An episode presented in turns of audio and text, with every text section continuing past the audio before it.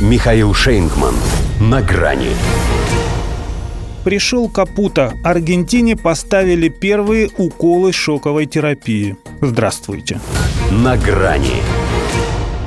Возможно, даже почитатели Хавьера Милея еще пожалеют, что бутылка, запущенная в голову их кумира во время инаугурационного парада Ле, угодила в его телохранителя – корить себя будут, что сами выпустили этого джина, заставив себя следовать его желаниям. Он, правда, уверяет, что желает стране только добра. Однако начал как-то не по-доброму. Но то, что сократил 9 министерств из 19, это, как здесь говорят, так им и надо, дармоедом. Но он же еще и субсидии на транспорт и электроэнергию урезал. И от индексации пенсии отказался, и национальную валюту девальвировал двукратно – Теперь в Аргентине за один американский доллар 800 песо дают.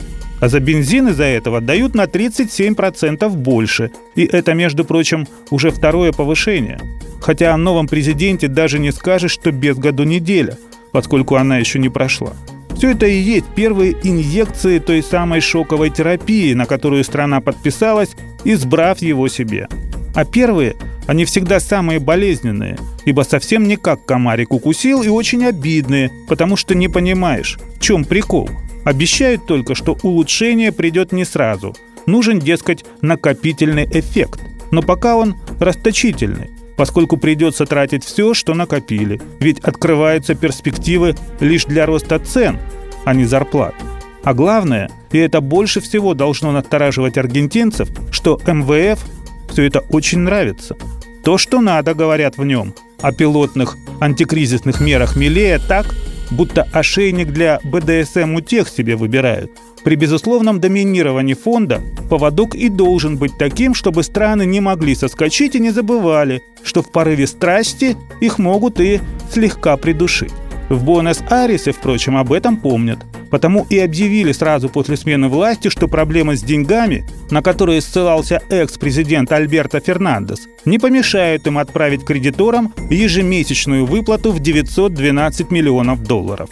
Им потому что нужно быть паиньками, чтобы не только реструктурировать долг в 44 миллиарда, но и выбить новую суду, поскольку иных вариантов поправить финансовое здоровье государства у них нет, только допинг. Что естественно, ведь занимается этим тот же персонаж, что делал на кредиты ставку и в период правления Маурисио Макри.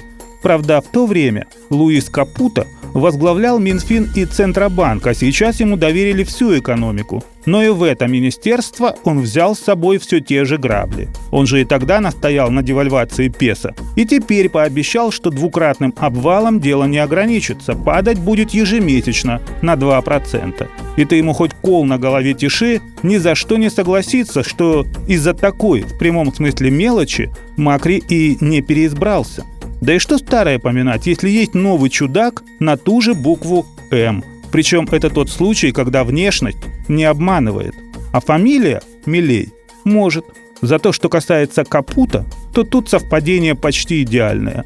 Он их экономике и пришел. До свидания. На грани с Михаилом Шейнгманом.